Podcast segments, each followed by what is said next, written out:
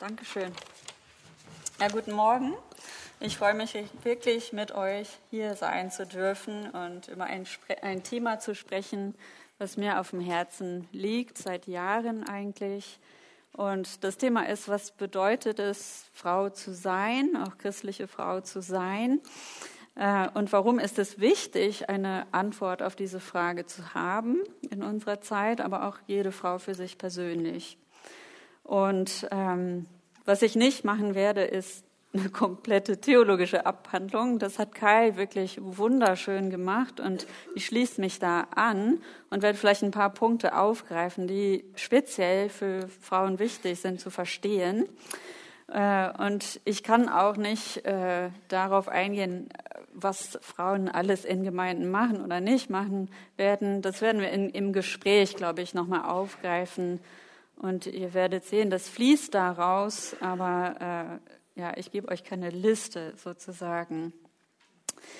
Ja, also ich möchte heute auch über das große Bild sprechen, wie Kai es auch gemacht hat, weil ich glaube, dass auch wichtig ist, äh, die große Perspektive zu sehen. Was hat Gott sich mit Frau sein gedacht? Was offenbart es über Gott äh, und auch über seinen Plan, wie er sich in ja, wie er sich offenbart und was er machen möchte in dieser Welt. Und das überspannende Thema, das sich in der Bibel zeigt, ist nicht, dass Frausein etwas ist, was nur individuelle Frauen definiert. Und das ist vielleicht auch ein bisschen der Schocker. Frausein ist auch ein Modell, durch das Gott die Beziehung zwischen ihm und seinem Volk betrachtet wenn ihr daran denkt, Gott und sein Volk, sein geliebtes Volk, Christus und seine Braut. Das ist ein Leitthema in der ganzen Erlösungsgeschichte.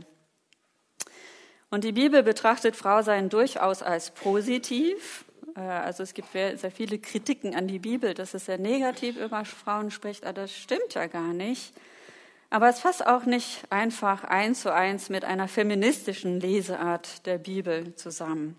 Die Bibel zeigt ihre eigene, in sich geschlossene und nicht umkehrbare Kurve der Erfüllung des Frauseins. Und das liegt nicht in der Trennung oder in der Unabhängigkeit von Männern.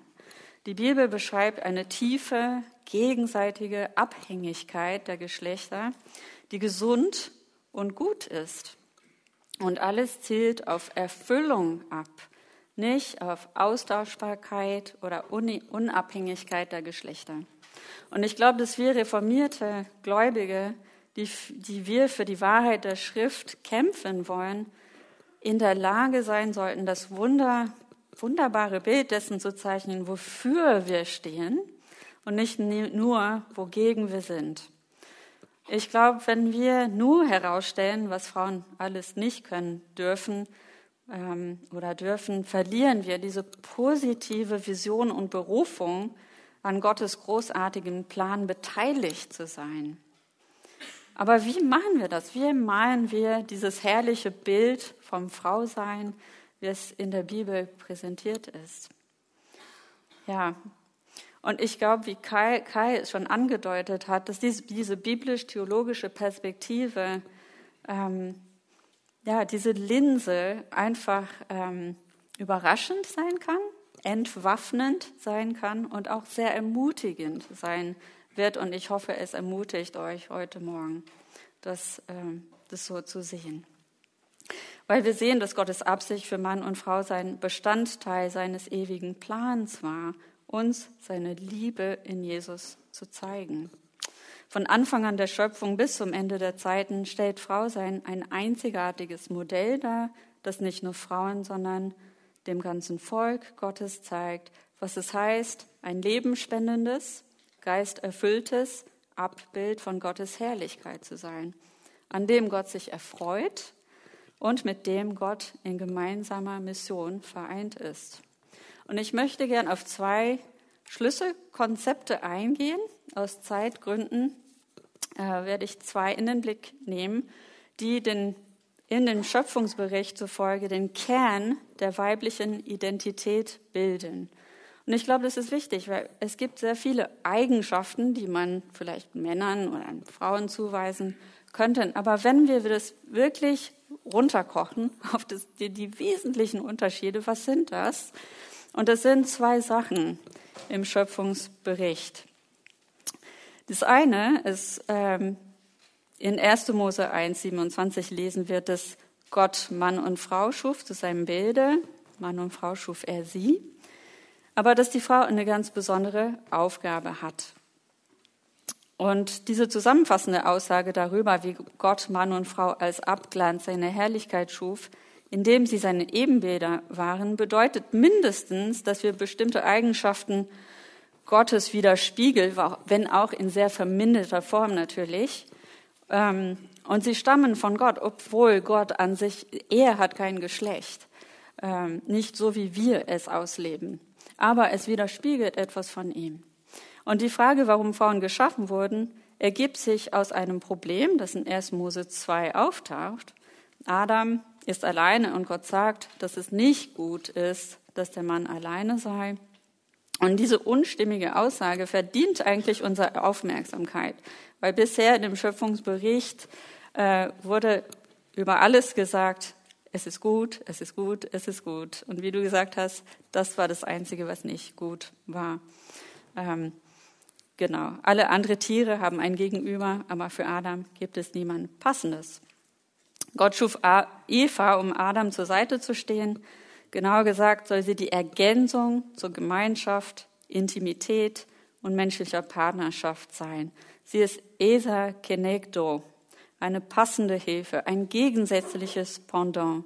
Wie zwei Puzzleteile, die ineinander gehören, sind sie aus demselben Material gemacht, also sie sind im Wesen ja, aus derselben Materie, aber sie haben unterschiedliche Konturen.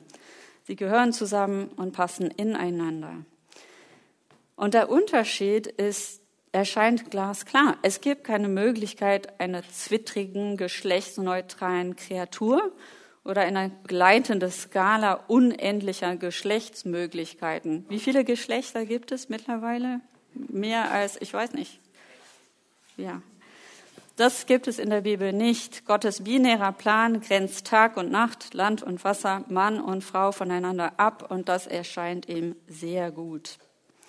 Es gab viele Spekulationen über das hebräische Wort Esa, was Gehilfen oder Hilfe bedeutet. Einige haben versucht, es in die Bedeutung Krieger umzumünzen. Es gibt ein neues Buch von Carolyn Custis James, das heißt Half the Church, die halbe Gemeinde, wo sie Esa als Krieger bezeichnet. Aber ähm, ja, der Begriff ist an sich jedoch neutral und impliziert weder Minderwertigkeit noch Überlegenheit. Also Krieger ist fast wie äh, sie ist die, sie ist die starke Hilfe, die Adam retten muss sozusagen, aber so ist es nicht. Ähm, der Begriff ist weder überlegen noch unterlegen. Ähm, die, das, Thema, äh, das Thema und die Art der gewährten Hilfe definieren den Begriff. Und es ist wahr, dass Gott oft Eser genannt wird und regelmäßig eingreift, um seinem Volk militären Beistand zu leisten. Aber er greift auch in andere Weisen ein, wie zum Beispiel zu heilen oder zu trösten. Eine neuere Übersetzung wurde von John McKinley vorgeschlagen, ein notwendiger Verbündeter. Diese Bedeutung umfasst sowohl die Tatsache, dass Eva eine unverzichtbare Verbündete für den Schöpfungsauftrag ist, als auch eine Hilfe, um den Garten zu bewachen. Aber das Wort bewachen, beschützen ist tatsächlich ein militärischer Begriff, der eine bevorstehende Bedrohung oder Eindringen einkalkuliert. Wie wir gesehen haben in Kais Vortrag, ist diese Beschützerverantwortung aber Adam gegeben als er noch der einzige Mensch auf Erden war, noch bevor Eva geschaffen wurde. Und Gott, der Herr, nahm den Menschen und setzte ihn in den Garten, dass er ihn bebaute und bewahrte. In seinem Buch uh, The Temple and the Church's Mission, also der Tempel und der Auftrag der Gemeinde, beweist der biblische Theologe Greg Beale überzeugend, dass das Wort bewahren, beschützen priesterlicher Natur. Es ging darum, die Wahrheit von Gottes Wort zu schützen und äh, die Reinheit des Gartens zu schützen. Und Gott gab dieses Gebot Adam, als er alleine war. Ähm, Und dieses Gebot war, ihr kennt ihn, äh, du darfst essen von allen Bäumen im Garten, aber von dem Baum der Erkenntnis des Guten und Bösen sollst du nicht essen, denn an dem Tage, da du von ihm isst, musst du des Todes sterben. Und vermutlich unterwies Adam auch Eva darüber, weil sie auch in der Lage ist, das zu zitieren, wenn die Schlange kommt. Ähm, und es hat mir wirklich persönlich sehr geholfen zu verstehen, dass das auch Paulus Argumentation ist in 2. Timotheus, wo er das Lehrverbot äh, und das Herrschverbot von den Frauen gibt. Und das ist diese Logik, dass, dass Adam geschaffen war, um das zu tun. Und danach kam erst Eva. Ähm, und Adams erste Verantwortung und Evas Versagen in dieser Rolle, das reicht für Paulus als Grund, warum Männer die Rolle des Aufsehers vorbehalten ist. Es sind Männer, die in der Lage sind, ihren eigenen Haushalt gut zu lernen und zu beschützen, als Voraussetzung dafür, Vorgesetzte für den Haushalt Gottes zu sein. Und das heißt sicherlich nicht, dass Männer nie etwas von Frauen lernen dürfen oder können. Aber es heißt, dass diese priesterliche Aufgabe von Gottes Perspektive eine männliche war. Und dieses Muster bleibt auch gleich. Im, im, Im ganzen Alten Testament gab es keine Frauen, die Priesterinnen waren. Im Neuen Testament ähm, haben wir Jesus mit seinen zwölf äh, Jüngern, die Männern sind. Also das ist auch, es bleibt so. Es wird nicht äh, ja, umge umgedreht. Evas Hilfe war primär die generelle Berufung der Menschheit zu unterstützen, indem sie ihren einzigartigen und unschätzbaren Beitrag zu ihrer gemeinsamen Aufgabe der Herrschaft und des Wachstums leistete. Wir nennen das Schöpfungsmandat oder Kulturmandat und Gott segnete sie und sprach zu ihnen, seid fruchtbar und mehret euch und füllet die Erde und machtet sie euch untertan und herrscht über die Fische im Meer und über die Vögel unter dem Himmel und über alle Getier, das auf Erden kriecht. Ich habe neulich ähm, von äh, Alistair Roberts etwas gelesen, was ich sehr spannend fand, wo er wirklich dieses Formen, also er sieht in der Schöpfung ein Formen und ein Füllen. Dass Gott formt und dann füllt. Er formt und erfüllt, formt, füllt. Und er sieht das auch in der Schöpfung von Mann und Frau, dass der Mann formt und die Frau füllt und dass sie sich so ergänzen. Und ich finde das wunderschön, wie er das so gesehen hat. Ähm, und ein Hauptunterschied zwischen Adam und Eva ergibt sich aus ihrem Schöpfungsmodus. Gott schuf Adam direkt aus dem Staub der Erde, damit er die Erde beackern sollte. Adam wurde auch auch aus einer Notwendigkeit heraus geschaffen. Seine Verbindung zum Boden ist gleichermaßen Urstrom und Bestimmung. Äh, so wie Eva, also sie ist auch aus einer Not heraus geschaffen. Ähm, es steht, und kein Mensch war da, der das Land bebaute. Und die, was war die Lösung? Die Lösung war Adam zu erschaffen. Da machte Gott, der Herr, den Menschen aus Staub von der Erde und blies ihm den Odem des Lebens in seine Nase und so ward der Mensch ein lebendiges Wesen. Evas Erschaffung folgt einem komplett anderen Muster. Aber sie rührt auch von einer Notwendigkeit her.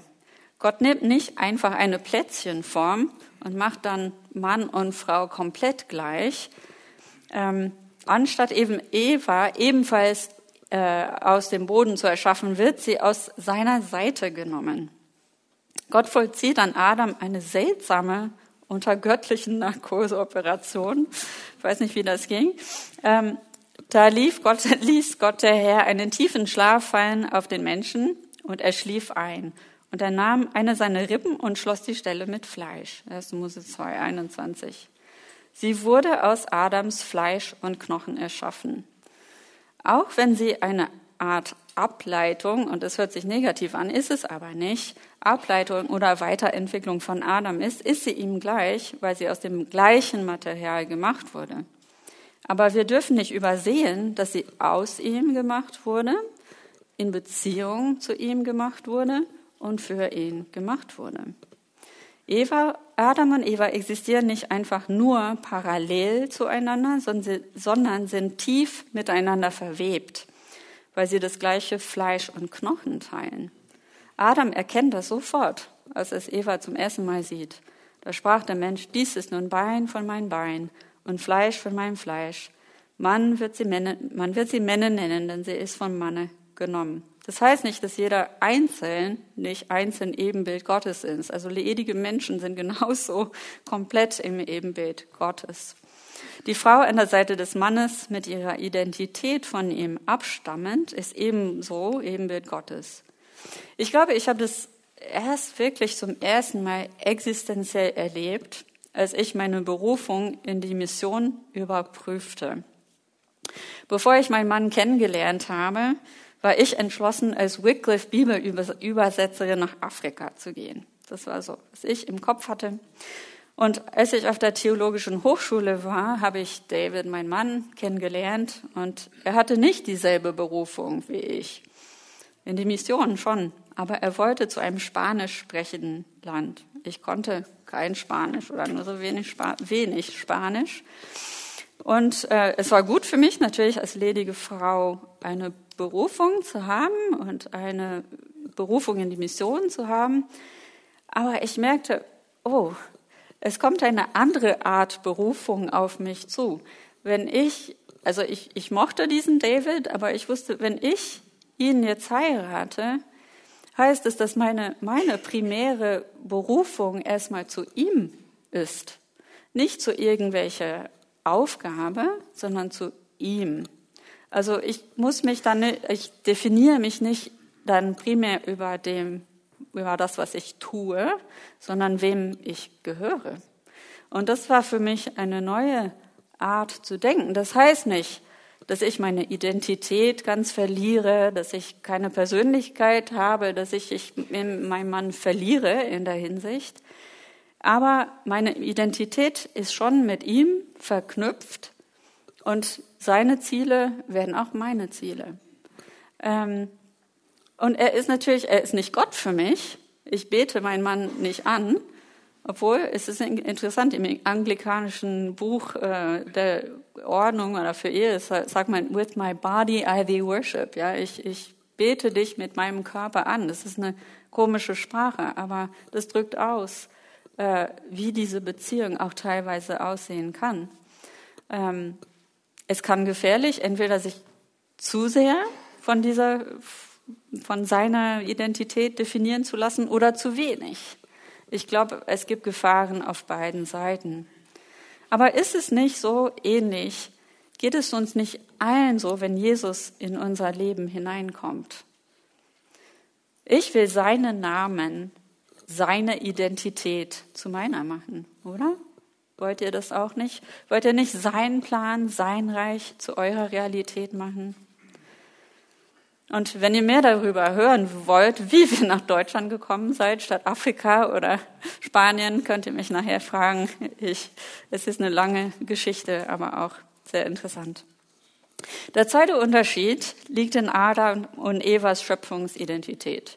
Ihre biologische Unterschiedlichkeit, das haben wir ganz ausführlich äh, gehört gestern, führt auch zu unterschiedlichen Aufgaben. Das ist so offensichtlich, dass die Erwähnung falsch, äh, fast lächerlich wirkt. Aber natürlich ist es sehr wichtig, wenn es um die Berufungen von Männern und Frauen geht. Eva kann Adam vorrangig aufgrund dieser Unterschiedlichkeit helfen. Wie sonst hätte Adam das Gebot erfüllen sollen, die Erde zu bevölkern.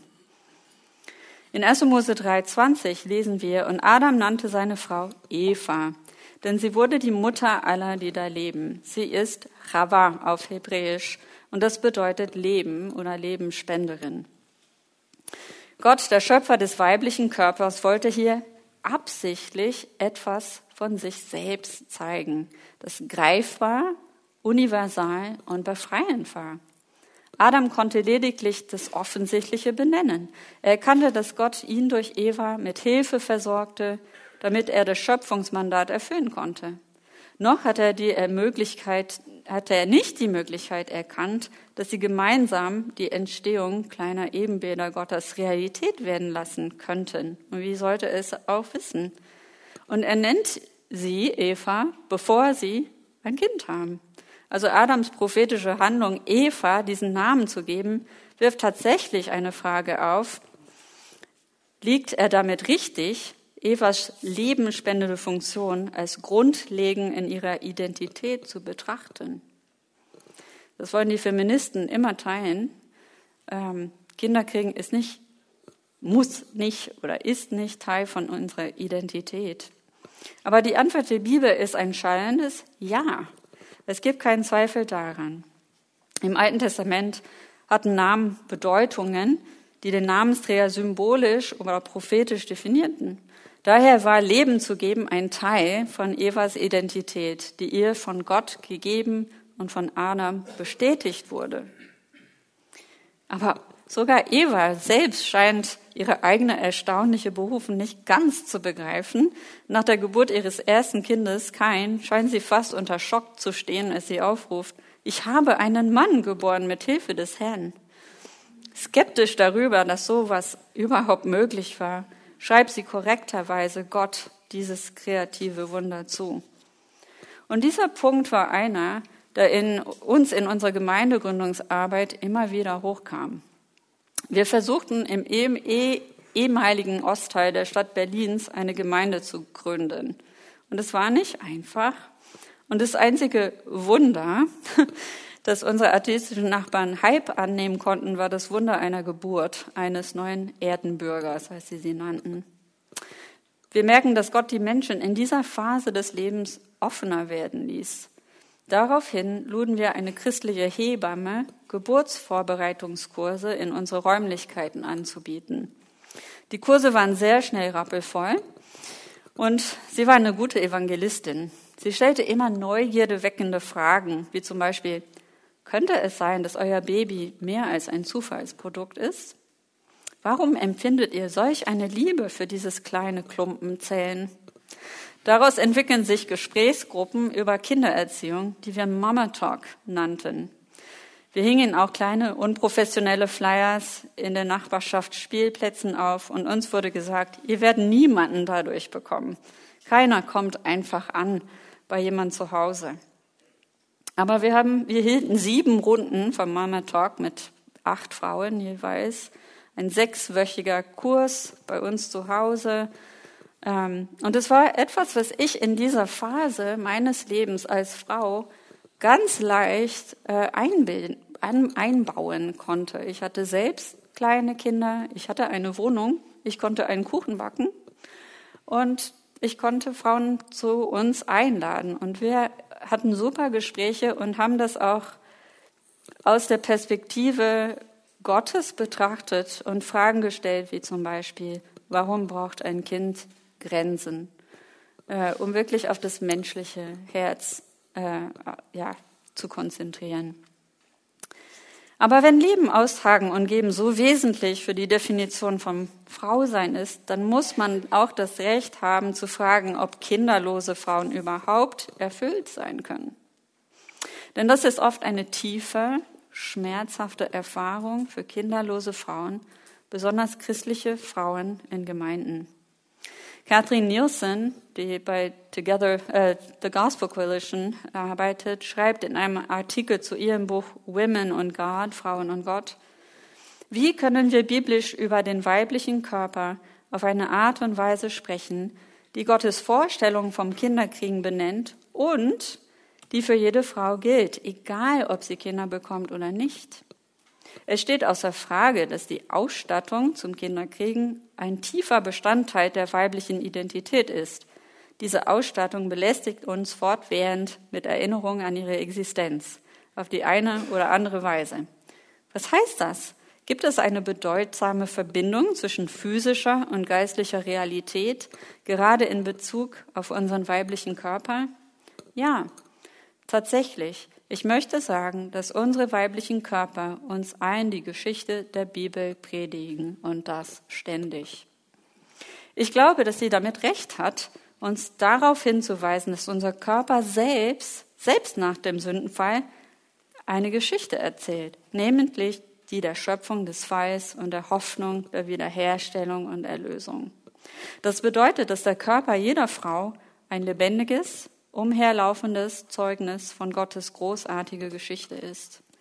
Die entscheidende lebenspendende Funktion, die Frauen gegeben wurde, ob sie genutzt wird oder schlummert, ist wirklich erstaunlich, denn sie ist eine Parallele zur lebensspendenden Rolle des Heiligen Geistes. Wie, werdet ihr fragen? Das Wirken des Herr und Geber des Lebens steht im Zentrum des Erlösungsplanes.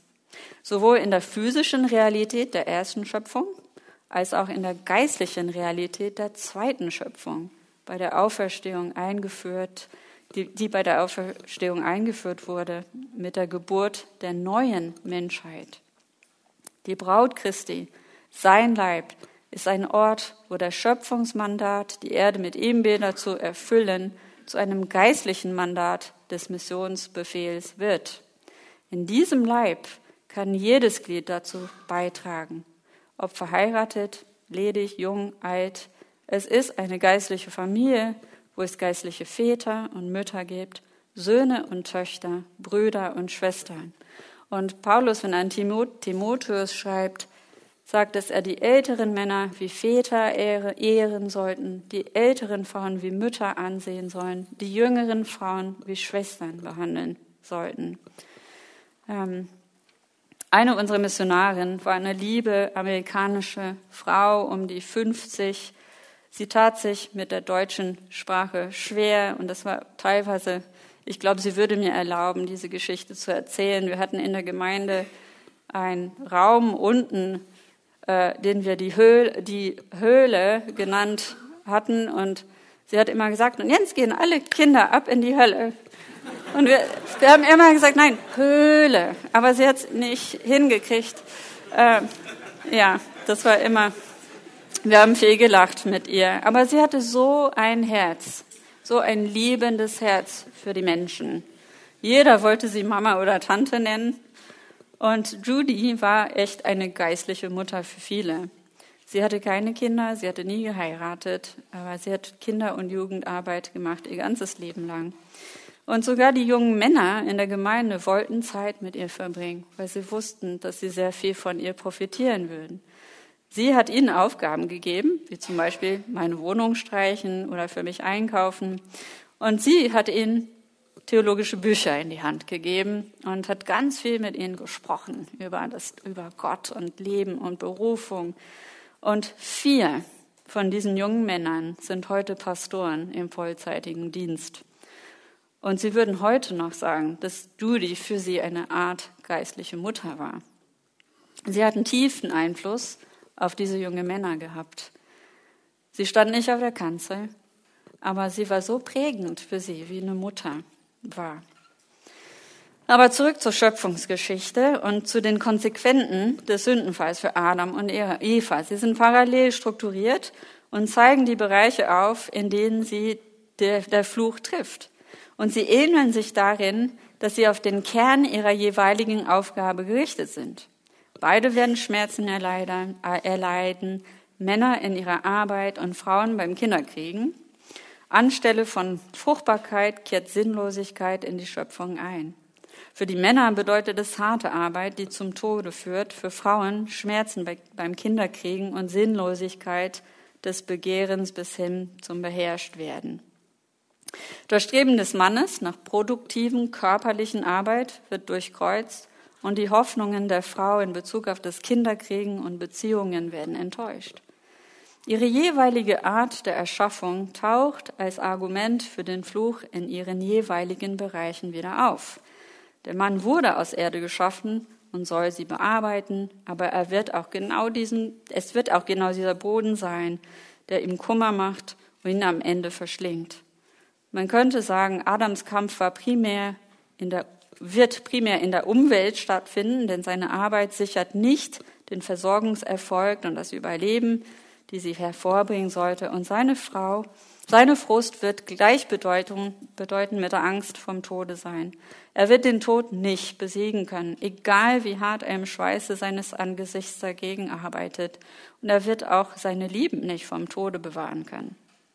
Die, für die Frau heißt das, dass sie auch von ihm frustriert sein wird. Kennt ihr das, Frauen?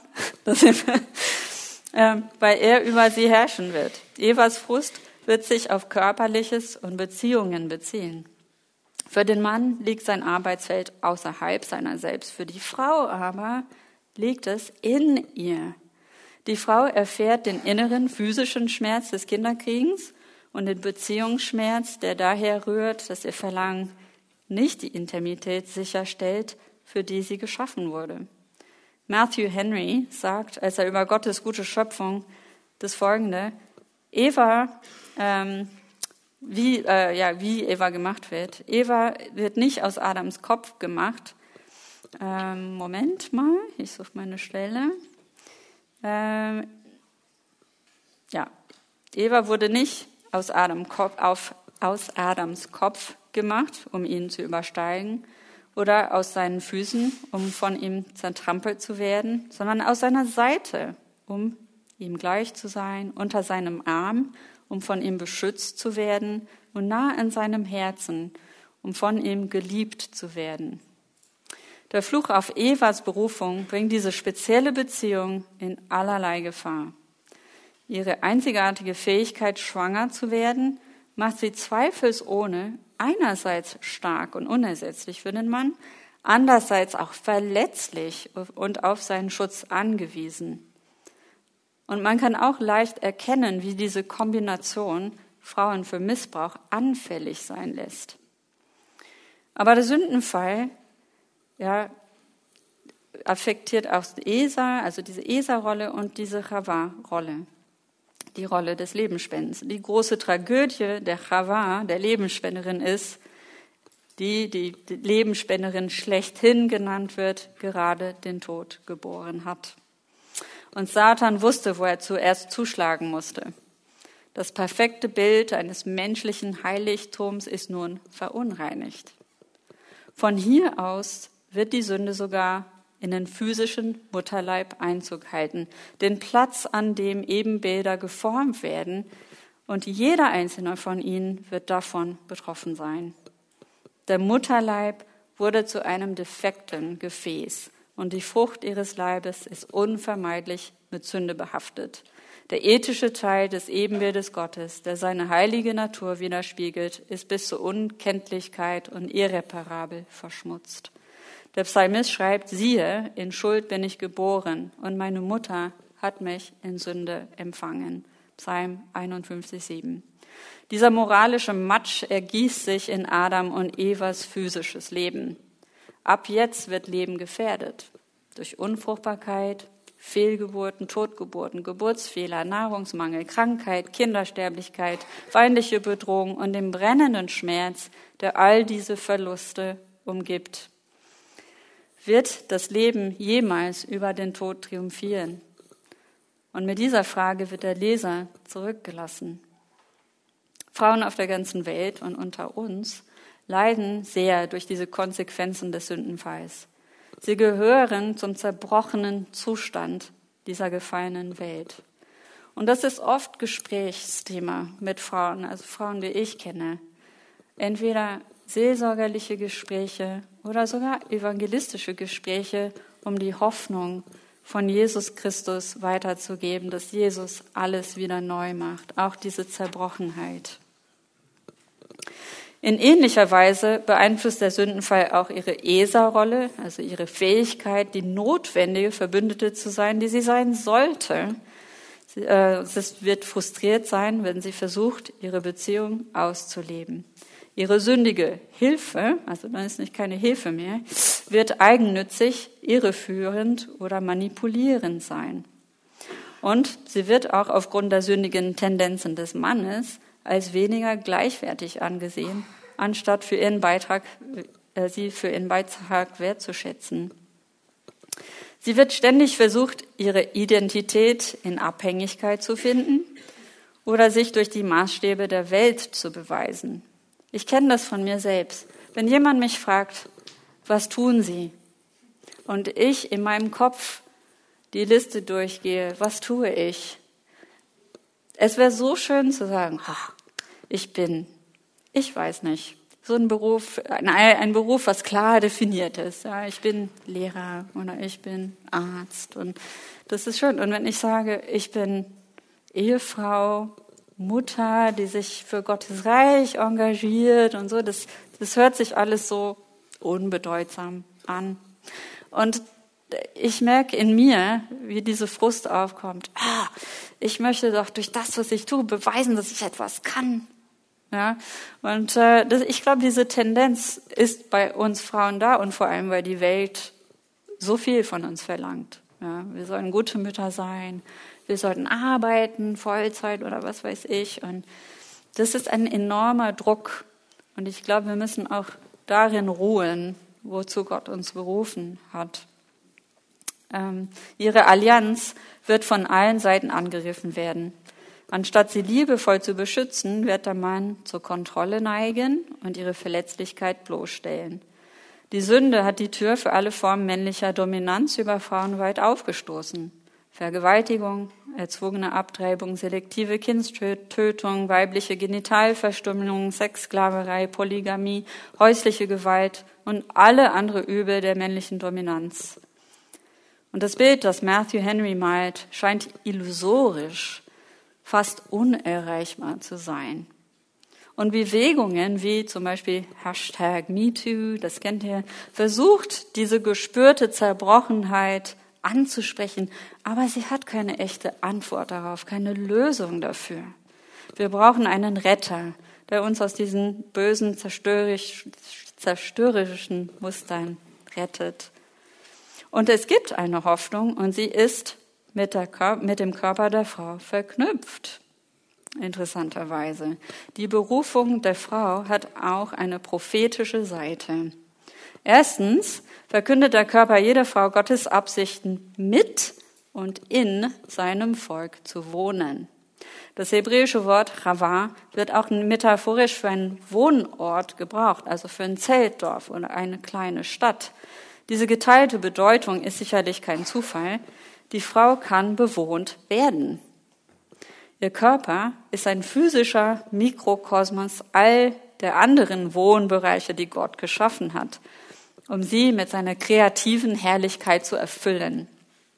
Der Tempel, der dem Garten Eden nachempfunden war, war ein weiterer Wohnort Gottes. Während ein Teil von Adams Rolle war, ein Beschützer des Gartenheiligtums zu sein, war es ein Teil von Evas Rolle, selbst ein heiliger Garten zu sein.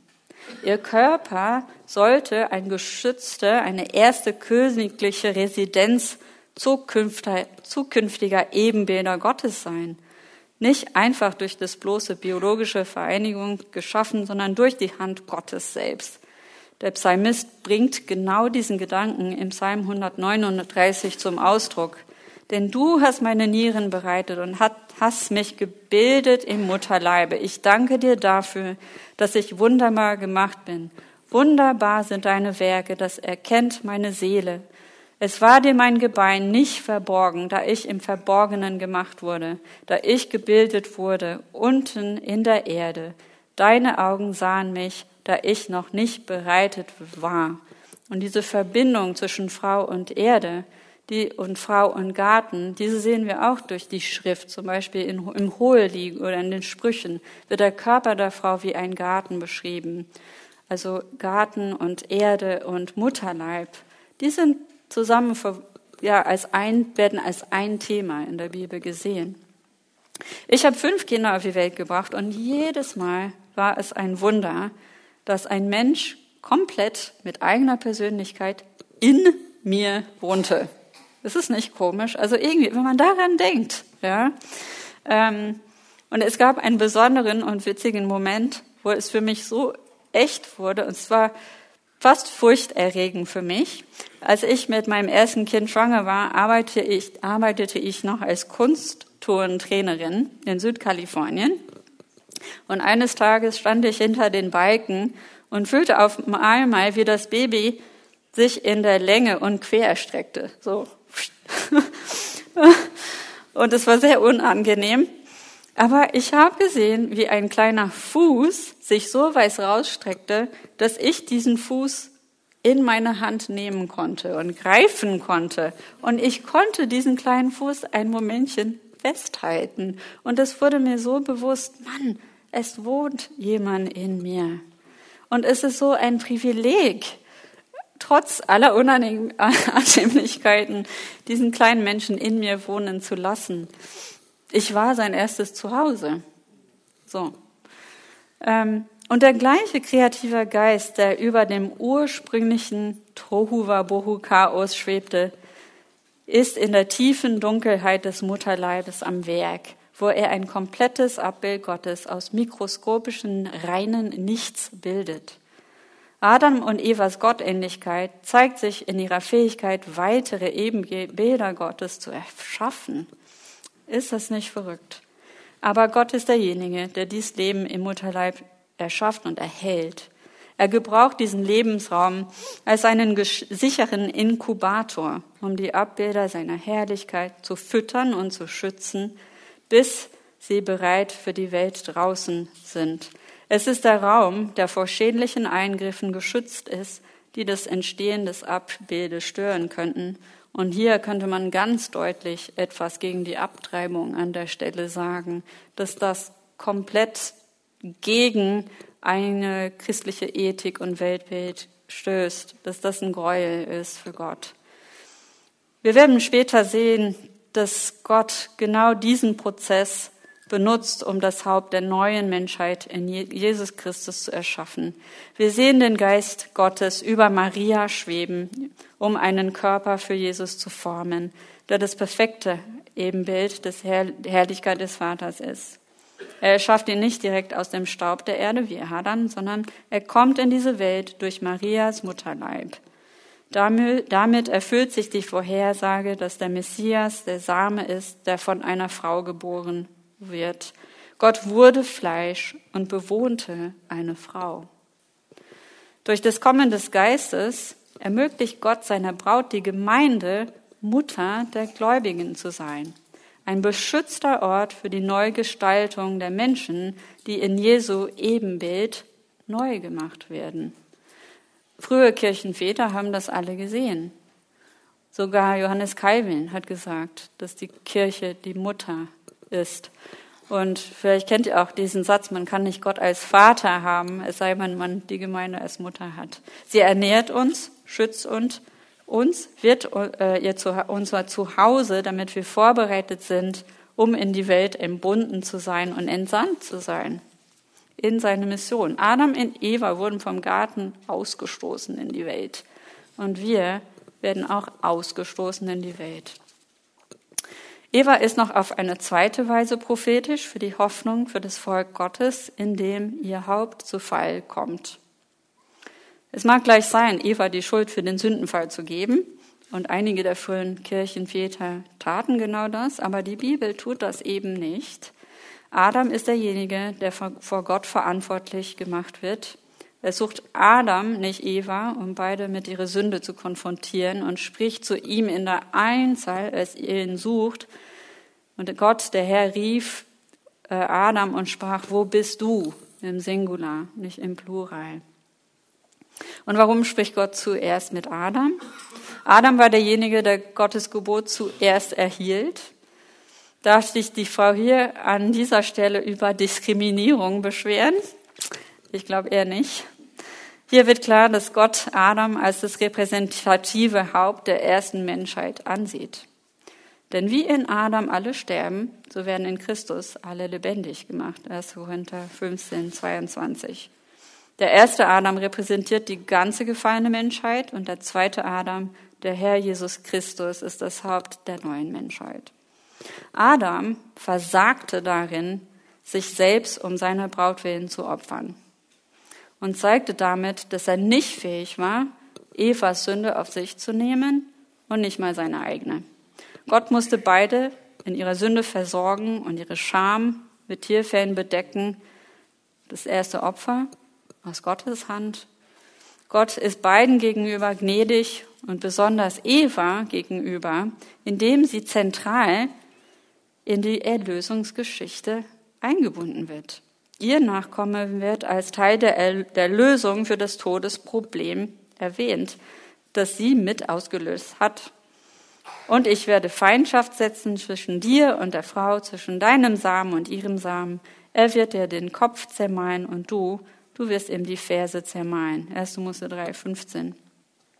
Rebecca Jones, und ich muss hier zugeben, das ist meine Mama, Rebecca Jones schrieb in ihrem Buch Unterdrückt das Christentum Frauen folgendes.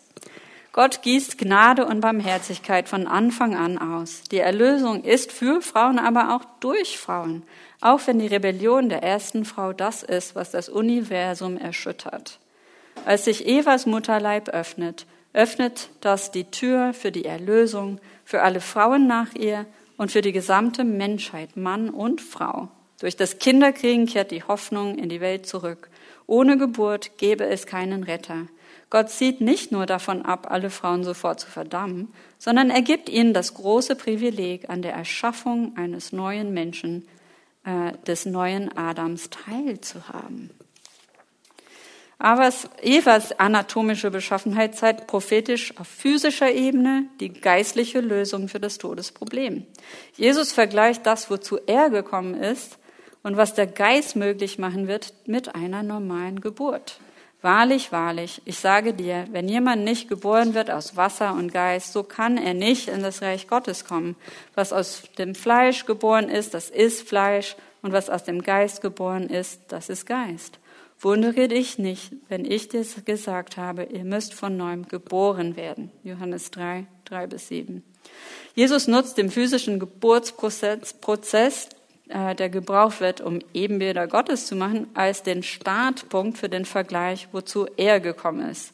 Nämlich, um uns zu gebären und uns wieder als neue Kreaturen in sein Bild zu gestalten. Jede physische Geburt verkündet Gottes Erlösungsmethode. Meine Schwester, die alleinstehend ist, selbst keine Kinder hat, war bei der Geburt eines meiner Kinder dabei. Diese Erfahrung war für sie so beeindruckend, dass sie hinterher diese folgende Zeilen schrieb. Es wurde mir zum ersten Mal bewusst, was Jesus meinte mit der neuen Geburt. Als ich Liam, also meinen Sohn, auf die Welt kommen sah, verstand ich, was für ein Opfer Jesus am Kreuz brachte. Aus seiner Seite flossen Wasser und Blut, etwas, was ich bei der Geburt sah. Er rief, es ist vollbracht. Er litt, um, mich neu zu gebären. Ich hatte sein Sterben am Kreuz nie in diesem Lichte gesehen, bis ich eine echte Geburt erfuhr.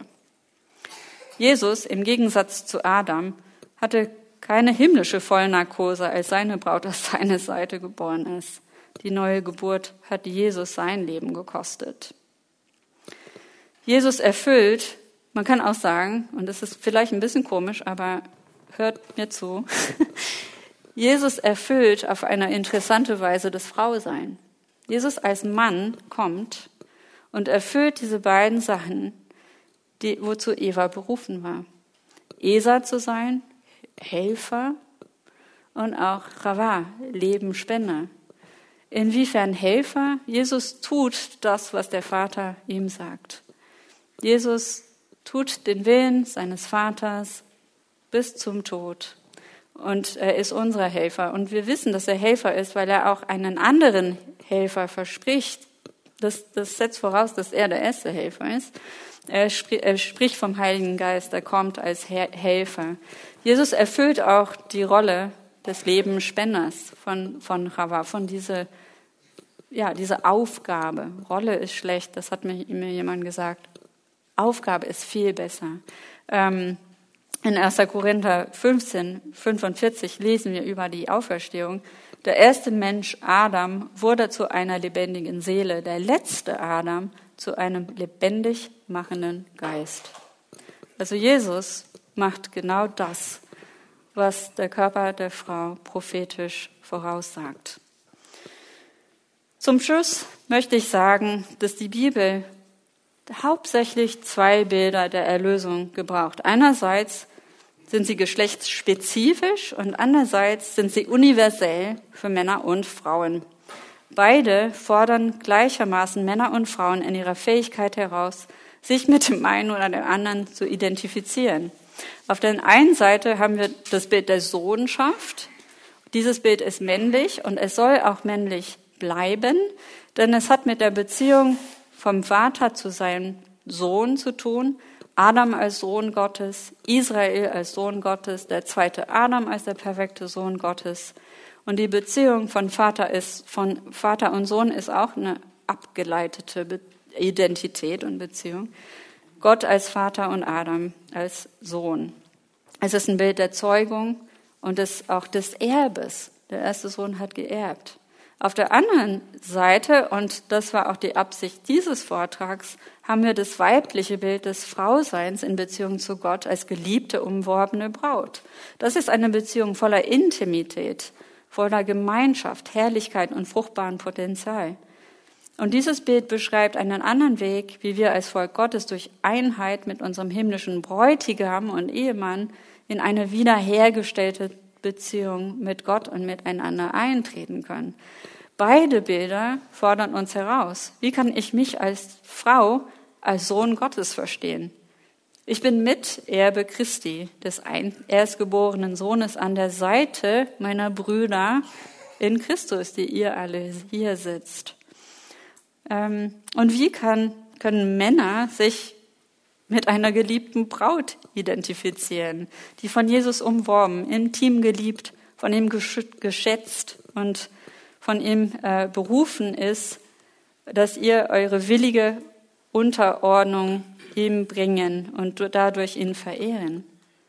Beides sind kollektive Bilder für das Volk Gottes. Beide Bilder werden in der Schrift entwickelt und, verschieden, und äh, um verschiedene Aspekte von Gottes Erlösungsplan für uns, sein Volk, aufzuzeigen. Und beide Realitäten werden bis in alle Ewigkeit nebeneinander existieren und exponentiell an Dimension und Herrlichkeit zunehmen. Wir können Frauen und heranwachsende Frauen ermutigen, ihre Identität und Berufung nicht als willkürlich, beschränkend oder als Randbemerkung zu sehen. Vielmehr sind sie bedeutsam im Auftrag Gottes, sowohl in ihren Familien, Arbeitsstellen, in Gemeinden. Und Gottes Braut soll im neuen Bund ihrem Bräutigam in seiner Mission helfen.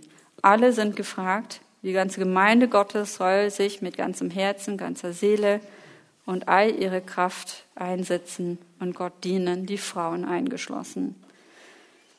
Die Tatsache, dass Gottes Frausein als Bild gebraucht, um seine lebenspendende Natur und seinen Heilsplan in Jesus zu offenbaren, hebt das Frausein über bloße kulturelle Stereotypen hinweg und gibt uns stattdessen einen Anteil an seinem Wirken, das Leben, äh, einen Anteil an seinem Wirken, das Leben in einer sterbenden Welt bringt. Ich möchte mit der ewigen Hoffnung, die Johannes in der Offenbarung beschreibt, schließen. Und da beschreibt er, wie er die Gemeinde sieht. Und es wird euch über, nicht überraschen, dass es eine Brautstadt ist. Ähm, ich sah die heilige Stadt, das neue Jerusalem, von Gott aus dem Himmel herabkommen, schön wie eine Braut, die sich für ihren Bräutigam geschmückt hat und vom Thron her hörte ich eine mächtige Stimme rufen, Seht, die Wohnung Gottes ist jetzt bei den Menschen. Gott wird in ihrer Mitte wohnen. Sie werden sein Volk sein, ein Volk aus vielen Völkern, und er selbst, ihr Gott, wird immer bei ihnen sein. Danke.